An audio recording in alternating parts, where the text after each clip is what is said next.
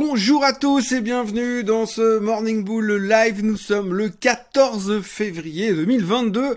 On repart pour une nouvelle semaine de folie, de bourses passionnantes et de marchés hyper excitants. On va commencer directement avec le sujet de la nuit puisque euh, il y avait le Super Bowl cette nuit. Alors ça n'a rien à voir avec la finance en général, mais vous savez que les Américains sont friands de statistiques. J'en ai déjà parlé dans une vidéo il y a quelques jours, mais aujourd'hui on a les résultats. Donc les Rams ont battu les Cincinnati Bengals 23 à 20, quelque chose comme ça. Donc en gros, ce qu'il faudra retenir surtout, c'est que ça nous donne quelques chiffres et quelques statistiques. Première statistique, c'est que les Rams sont une équipe de la NFC, donc c'est bullish pour le, pour le marché. Donc à 75% du temps, lorsqu'une équipe de NFC gagne le Super Bowl, le marché monte le reste de l'année. Ça marche pas tout le temps, ça a pas très bien marché ces 5-6 dernières années, mais c'est quand même la première statistique qu'on peut retenir. La deuxième qu'on peut retenir, c'est que lorsqu'un ancien champion qui a déjà gagné le Super Bowl revient pour regagner le Super Bowl, donc ils avaient, les Rams avaient gagné en 1999, ils ont gagné donc hier soir. Et donc on a statistiquement, quand ça se produit, le marché monte en moyenne de 14,3%. Ensuite, quand une équipe qui est considérée comme l'équipe qui joue à domicile gagne le Super Bowl, là aussi le marché explose de plus de 16 ou 17%. Alors ce qui est intéressant comme petite discussion du moment, c'est que les Rams jouaient à Los Angeles, donc dans leur propre stade, à la maison, donc c'était en guillemets l'équipe à domicile, mais la NFL a décidé pour des raisons de tirage au sort que les Cincinnati Bengals seraient l'équipe qui recevait, c'était donc le home team, l'équipe qui joue à la maison. Donc les Cincinnati Bengals sont perdus, les Rams sont gagnés, étaient-ils à la maison ou pas? On va dire que dans la vraie réalité, ils étaient vraiment à la maison, ils ont gagné devant leur public, donc logiquement, on va dire qu'on peut prendre la statistique positivement et se dire que ça devrait également monter. Donc, on a un marché bullish, on a une statistique qui dit que le returning champions va faire monter le marché de 14%, que comme il a gagné à domicile, c'est 16%, donc là on est plus ou moins une moyenne de 15% de hausse pour le reste de l'année, et puis il y a encore une autre statistique qui se remet là-dessus, c'est que quand les Cincinnati Bengals perdent un Super Bowl, vous avez le marché qui généralement explose en moyenne de 26%. C'est arrivé deux fois dans l'histoire, en 82 et en 89, et à ce moment-là, à chaque fois, le marché a explosé littéralement, et donc du coup, à chaque fois que les Cincinnati Bengals perdent, le marché est censé exploser. Pour l'instant, c'est 100% de réussite. On va voir si la troisième fois confirme la chose. Hein. Mais comme on dit jamais 203, qui sait? Donc si on prend 14, plus 16, plus 26, si on fait une moyenne de tout ça, allez, cette année, on devrait monter au moins de 18% par rapport à là où on est. On a quand même une sacrée marge dans tous les cas. Et puis, last but not least, pour mettre tout le monde un petit peu dans le pâté, ce qu'on va retenir aussi aujourd'hui, c'est que statistiquement, quand une équipe de la NFC gagne le Super Bowl, c'est aussi les deux pires années de bourse qu'on a jamais vécues ces dernières années. La première fois, c'était en 89 et le marché avait gagné pratiquement 36%. Et la deuxième fois, c'était en 2008 et le marché avait perdu 36%. Donc en gros, ça veut dire quoi? Ça veut dire que quand une équipe de la NFC gagne, eh bien à 50-50, ça peut ou monter beaucoup ou baisser beaucoup. A priori, ça devrait au moins dire dans tout ça que l'année ne va pas être une année à plus 2,3%. Ça devrait bouger un tout petit peu. En tous les cas, on est bien parti, on a bien anticipé depuis le 1er janvier. Ça a l'air d'être parti dans cette direction, mais en tout cas, une chose est sûre, c'est que statistiquement, ça devrait monter. Et ça devrait surtout être très très volatile. Bon, en gros, quand on regarde tout ça, c'est un peu comme quand vous écoutez la météo le matin, puis que le gars il vous dit alors aujourd'hui, il se pourrait qu'il pleuve avec quelques éclaircies, et puis si jamais il fait plus froid, il va neiger, mais peut-être qu'on aura le grand ciel bleu, ou alors euh, vraiment très très froid, mais on sait pas trop. Mais en tout cas, euh, le temps sera variable. Donc en gros, on n'en sait foutrement rien, mais je vous donne les chiffres quand même ici, parce que comme c'était la nuit du Super Bowl, autant en parler tout de suite ce matin.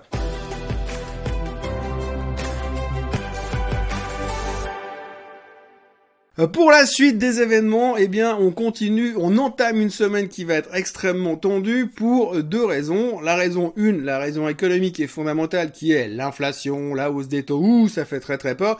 Et l'autre côté, c'est les bruits de bottes qui continuent à faire beaucoup de bruit en Ukraine. Hein. Donc on va revenir un petit peu sur ces deux sujets ce matin parce que c'est le début de la semaine et revenir un petit peu sur ce qui s'est passé surtout en fin de semaine. En fin de semaine, donc on s'est fait littéralement démonter jeudi après les chiffres du CPI et puis on a confirmé ça encore vendredi.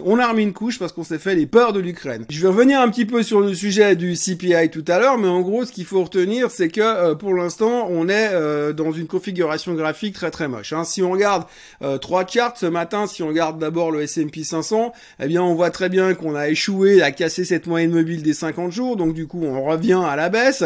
Même chose plus ou moins sur le Nasdaq, qui est encore moins dynamique, on va dire, pour les raisons qu'on connaît, bien sûr, parce que qu'on sait que quand il y a de l'inflation, eh bien, plus personne veut de la technologie, donc on balance toute technologie.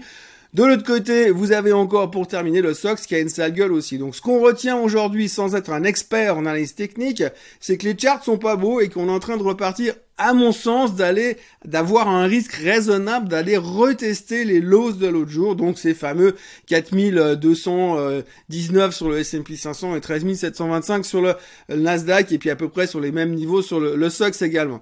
Donc on a un peu cette crainte. La question c'est est-ce qu'on va faire un double bottom ou alors effectivement on va avoir une accélération supplémentaire qui va nous faire casser la baisse et c'est vraiment cette crainte inflationniste.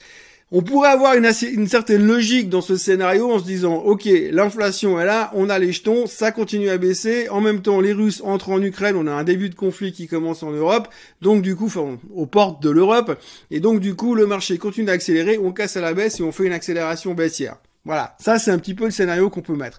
Mais si on met de côté pour l'instant l'aspect militaire qui reste quand même quelque chose d'extrêmement pile ou face, on peut aussi se poser trois ou quatre questions sur l'inflation. Tout d'abord, la première chose c'est les chaînes d'approvisionnement.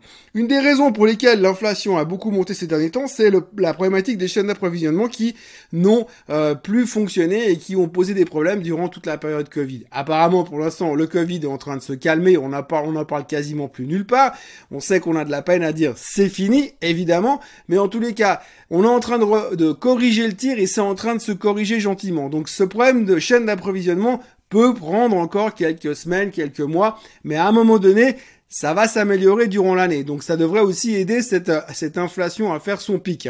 La deuxième préoccupation qui a poussé l'inflation à la hausse, c'est aussi le fait que les gouvernements ont balancé du fric dans les marchés, ont baissé les taux, ont injecté tout ce qu'ils pouvaient pour dynamiser euh, l'économie, donc en guillemets donner de l'argent gratuit aux consommateurs. Et l'argent gratuit, quand on lui file de l'argent qui n'était pas prévu en guillemets sur la liste, bah, qu'est-ce qu'il fait En général, le consommateur, il, dépense, il dépense, donc il dépense beaucoup, tout et n'importe quoi, ce qui fait que ça crée de l'inflation. Aujourd'hui, les taux sont en phase de, retour à la hausse, donc les gens sont un peu plus sur la retenue. Les 1000, 1500 dollars, 2000 dollars que le gouvernement américain donnait gratuitement, c'est terminé. Euh, le plan de restructuration de Joe Biden n'a toujours pas été approuvé, en tout cas dans sa totalité. Donc pour l'instant, ça continue aussi à ne pas arriver dans le marché. Donc les gens sont plutôt en mode défensif. Donc logiquement, ils devraient dépenser un tout petit peu moins.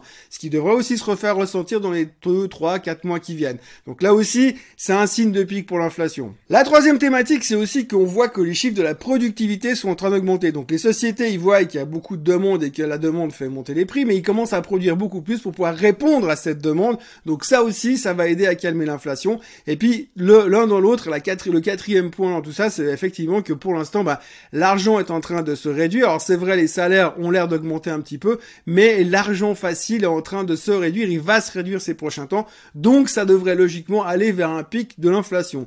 Donc si on réfléchit aujourd'hui où on a anticipé euh, cette euh, inflation à 7,5, bientôt peut-être 7,7 ou 8%, je ne sais pas, le mois prochain, eh bien si on va dans cette direction, qu'on est en train d'anticiper le pire, on est en train d'anticiper 5, 6, 7, 8, 8 hausses de taux et puis euh, un, des Fed Funds à 2% à la fin de l'année, si tout d'un coup on a un pic sur l'inflation, on va commencer à anticiper pas la, la rebaisse des taux, mais en tous les cas une amélioration économique et avoir le sentiment que finalement la mise en place de ce que veut faire la Fed avec le tapering qui est, en train de se terminer va dans la bonne direction et du coup que l'économie restera sous contrôle. Donc c'est vraiment les chiffres qui vont être clés ces prochains temps et c'est ce qu'on va regarder très très attentivement euh, ces prochaines semaines, y compris le meeting de la Fed. Mais c'est vrai que cette question de, de pic de l'inflation et de ces données qui finalement laissent quand même espérer qu'à un moment donné ça va se calmer, euh, qui c'est plutôt évident en fait par rapport aux chiffres qu'on aujourd'hui, euh, ce qu'on peut espérer anticiper. Aujourd'hui, le marché est dans un mood très anticipatif en se disant ouais, il va se passer ça, ça, ça. On est déjà en train de parier finalement sur ce qui va se passer en octobre, novembre, alors qu'on n'est pas foutu de faire l'investissement à plus de 48 heures à l'heure actuelle. Je parle souvent de durée d'investissement. Aujourd'hui, les gens, ils ont arrêté de faire du long terme. C'est du euh, j'achète aujourd'hui pour revendre demain parce que j'ai tellement peur, puisque je, je change d'avis quatre fois dans la journée. Donc il n'y a plus cette vision. Donc aujourd'hui, on est en train de se baser sur ce qu'on espère qui va se passer passer ou ce qu'on suppose qui va se passer dans les semaines à venir. Et puis, on n'arrive plus finalement, finalement plus à avancer vraiment dans une direction très claire. Donc, les gens se posent plein de questions, mais si tout d'un coup on a un pic de l'inflation, on aura assez vite fait de faire la girouette. Alors c'est clair que quand on regarde l'environnement global, quand on regarde les charts, quand on regarde l'Ukraine et la Russie, on peut se dire, il n'y a pas de raison d'être positif, hein. il y a même plus de raisons de se barrer en courant, peut d'être se planquer dans un abri anti-atomique quelque part. Mais fondamentalement, je me refuse à être négatif et à essayer de voir que le mal dans tout ce qui se passe aujourd'hui. Je pense qu'il y a des choses qui vont se corriger au niveau économique et qu'on pourrait avoir des surprises au niveau de l'inflation quand même ces prochaines semaines. La première, c'est que euh, mardi, il y aura les chiffres du PPI, le Producer Price Index, les prix à la production, qui généralement est un prix qui est en amont des chiffres de, des chiffres de la, du CPI, de, la consommation du, des prix à la consommation. Eh bien, si ce chiffre-là commence à monter, à montrer deux, trois signes de faiblesse, ça peut être un premier signe comme quoi finalement, eh bien, la balance est en train de changer de direction et que peut-être euh, la zone des 7, 7,5% serait le top qu'on aurait fait cette année. Ah, on peut rêver sur ce coup-là, mais en tous les cas, euh, c'est un petit peu comme ça que la photo se présente aujourd'hui. Aujourd'hui, on a peur, on a peur de hausse des taux, et franchement, les charts sont pas terribles, donc on, peut, se prévoit, à mon sens, on peut anticiper encore 2-3 jours un petit peu pourris pour aller potentiellement rechercher les lows du 24 janvier, et puis après, on verra un peu comment ça se passe. Évidemment que le sujet d'à côté, c'est l'Ukraine et la Russie. Alors, l'Ukraine et la Russie, on a eu de nouveau une accélération des tensions à partir de vendredi matin. Vendredi dernier, on s'est dit, oulala, ils vont y aller, cette fois, c'est sûr. Euh, les services secrets américains qui ont l'air super au point ont dit qu'ils étaient certains que les Russes étaient allés envahir l'Ukraine, mais dans les secondes qui suivent. Bon, ça fait 15 jours qu'ils disent ça, donc c'est un peu comme les analystes financiers. Hein. À force de dire qu'un jour ça va baisser, peut-être qu'ils auront raison. Donc c'est ce qu'ils sont en train d'essayer de faire. Donc là, on se prépare à une invasion tout soudain. Les Russes ont plus ou moins expliqué euh, avec leurs mots diplomatiques, en gros, on n'en a rien à foutre des menaces économiques que vous faites sur la Russie en s'adressant au reste du monde. Donc du coup, ils ont quand même eux soutien de la Chine. Donc on a quand même deux trois trucs qui sont un petit peu tendus de ce côté-là. Donc du coup, on se dit bah si vraiment ils envahissent l'Ukraine, ça va être la merde, ça va être des tensions, ça peut déboucher sur autre chose. Alors Biden, il est prêt à faire des grosses sanctions économiques sur la Russie. C'est pas le problème. Le problème, c'est jusqu'où les Russes ils vont vouloir se lâcher une fois qu'ils seront en Ukraine. Peu importe, il y aura des tensions et le marché ne va pas aimer ça.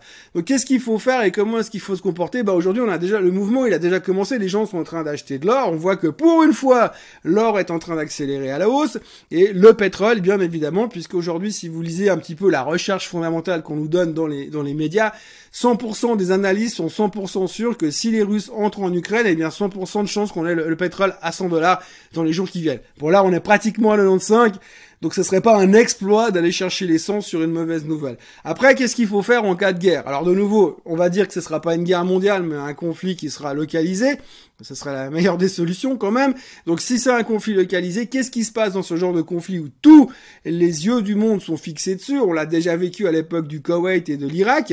Donc du coup, à ce moment-là, la solution qu'on peut envisager, ou qu'on voit d'ailleurs sur le tableau que je vous montre à l'instant, sur ce tableau, on voit que eh bien, à chaque fois qu'il y a eu un gros événement militaire, guerrier, terroriste, on a une correction et encore pas toujours. Hein, mais je veux dire, euh, par exemple, je reviens sur les années euh, euh, du, du, 11 septembre 2001. finalement, le marché n'avait perdu que 5%.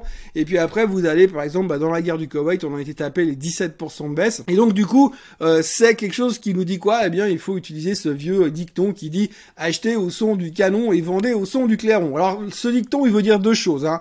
Il peut être appliqué aux fêtes militaires, donc du moment où ça commence à péter, dans les premiers jours de guerre, le marché normalement baisse, c'est là où il faut sauter dedans, jouer le rebond jusqu'à la fin du conflit, pour autant que ça dure pas dix ans, et puis euh, à la fin du conflit, quand tout d'un coup les choses sont en train de se calmer, que tout le monde redevient un petit peu calme et serein, à ce moment-là, il faut vendre les positions qui ont été achetées en bas. Donc acheter au son du canon et vendre au son du clairon. Par contre, ça veut aussi dire naturellement hors conflit militaire, que quand tout d'un coup c'est la catastrophe, puis tout le monde nous dit on va tous mourir, eh ben c'est là où il faut racheter parce que c'est là que ça rebondit. On l'a déjà vécu plusieurs fois, euh, déjà euh, en mars 2020 pour ne euh, pas le citer. Donc voilà, en gros aujourd'hui on est là, hein. on flippe totalement au niveau des taux, on flippe totalement au niveau de l'inflation, on flippe totalement au niveau de l'Ukraine et la Russie. Pour l'instant, les futurs sont relativement calmes, et puis on retiendra effectivement que tout le monde est en train de se ruer sur l'or et le pétrole pour se planquer euh, pour ces prochains temps, et il y a une espèce de certitude comme quoi tout d'un coup le baril va aller à 100 dollars, ce qui paraît assez logique depuis un bon moment déjà, puisque tout le monde se chauffe dessus. La question qu'il faudra voir après, c'est jusqu'où va aller le baril? parce qu'effectivement, si on va passer les 100 dollars, on va parler d'inflation aussi, ce qui nous arrange pas forcément de l'autre côté non plus. Donc voilà, on a encore beaucoup de sujets à aborder. À côté de ça, il y aura aussi beaucoup de chiffres cette semaine qui vont être publiés. Bien sûr, on continue encore la saison des trimestriels. Euh, il y a beaucoup moins de stars qui sont là, mais il notera quand même que Nvidia publiera cette semaine, que Cisco publiera cette semaine, donc il y a quand même pas n'importe qui. Donc il faudra continuer à regarder ça attentivement. Je rappelle encore une fois que si vous ne faites pas un, un score parfait, c'est-à-dire tout juste dans la publication des résultats, meilleurs partout et des prédictions faramineuses et fantastiques pour le futur des marchés, eh bien votre titre va se faire démonter au bas mot de 10% et au pire de 25%. Donc à suivre attentivement cette semaine. Je termine avec une question qui m'a été posée par rapport au cours d'avant-bourse. Vous le voyez si vous allez sur les sites type investing.com, vous voyez qu'après la clôture ou avant l'ouverture, vous avez souvent des prix indicatifs qui vous disent où va traiter le titre. C'est des prix indicatifs parce que c'est un prix qui dit ce que vaut le, titre off actual. Il y a moyen de traiter les titres en dehors des ouvertures de bourse. En général, ces moyens ne s'appliquent pas aux privés. Euh, les traders professionnels ont accès à des pools de trading spécifiques où ces actions sont traitées en hors bourse. La liquidité est moindre, les spreads sont beaucoup plus écartés, la différence entre le bid et ask sont beaucoup plus écartés. Donc il faut faire attention d'aller traiter dans ce genre de trucs, mais ça donne toujours une bonne indication. En général, quand vous avez un titre qui a publié ses résultats after close et que c'est indiqué moins 10%, c'est effectivement que le titre se traite à ce moment-là moins 10%. C'est des vrais titres échangés, c'est pas une estimation, vraiment la réalité des choses. Malheureusement, c'est extrêmement compliqué. En tout cas, je, je, veux pas donner de conseils pour aller traiter off exchange parce que c'est jamais facile d'y accéder. Et puis c'est souvent des prix de merde, excusez-moi du terme. Donc faut toujours faire un petit peu attention. Néanmoins, les prix qui sont affichés sur investing.com sont réels et valables. On peut en tenir compte. Maintenant, ça veut pas dire que parce qu'un titre est moins 10% à une heure de l'ouverture, il va pas ouvrir flat. Ça, on peut pas le, garantir. Mais en gros, ces, ces prix-là ne sont pas des estimations calculées avec le, le, le, le vent qui vient d'un côté ou de l'autre, c'est vraiment les chiffres réels qui sont traités sur un marché parallèle parce que les pros, en guillemets, peuvent accéder à ce marché parallèle et traiter quasiment tout le temps. Maintenant, c'est vrai que sur les titres américains, vous pouvez traiter entre 10 heures heure européenne jusqu'à 11 heures, mais après ça veut dire que c'est 5 heures le soir aux États-Unis et il n'y a plus un trader pour vous faire un prix, donc les prix s'écartent et ça devient une catastrophe à traiter. Ça vaut ce que ça vaut, mais les prix sont réels. Voilà, c'est tout ce que je pouvais vous raconter en ce lundi matin, lundi matin de la Saint-Valentin. N'oubliez pas, si jamais c'est euh, vous devez vous, vous devez vous charger de, ce, de cet achat de rose. Tout le monde va faire la queue devant les magasins ce matin. N'oubliez donc pas. Euh, pour le reste, n'oubliez pas de vous abonner à la chaîne Suisse Côte Suisse, comme d'habitude. Hein, ça monte gentiment, toujours et toujours. Il y a plus de 1250 abonnés tous les 30 jours, donc euh, merci beaucoup. Euh, D'ici là, bah, n'oubliez pas non plus de liker cette vidéo, ça fera toujours plaisir. Et puis on se retrouve comme d'habitude demain matin pour voir où en sont les Russes. Passez une très bonne journée. À demain. Bye bye.